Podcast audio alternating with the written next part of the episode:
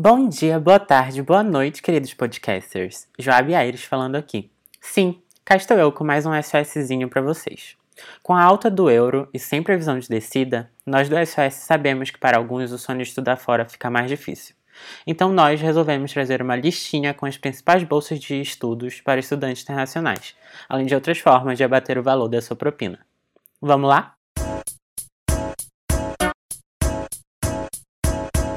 A primeira bolsa se chama Bolsa de Mérito Estudos Graduados, que consiste numa bolsa que pode variar entre mil euros a dois mil euros, para alunos que obtiverem classificação de ingresso igual ou superior a 160 pontos.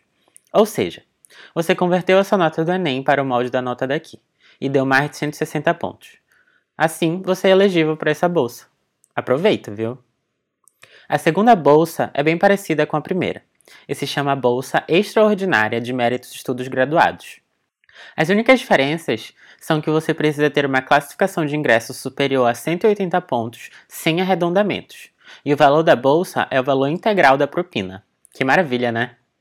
Outra bolsa disponibilizada para estudantes internacionais é a Bolsa de Apoio Estratégico para Estudos Graduados, que basicamente é uma bolsa no valor de 2 mil euros, mas que é apenas distribuída no primeiro ano de formação aos estudantes que se candidatarem aos cursos que são selecionados pela universidade de forma estratégica, visando os termos de emprego e áreas de relevância. A quarta bolsa é especial para estudantes de mestrado e se chama Bolsa de Incentivo à Investigação e Produção Científica de Mestrado. Essa bolsa é para candidatos internacionais que ingressem em regime integral em algum mestrado da UC.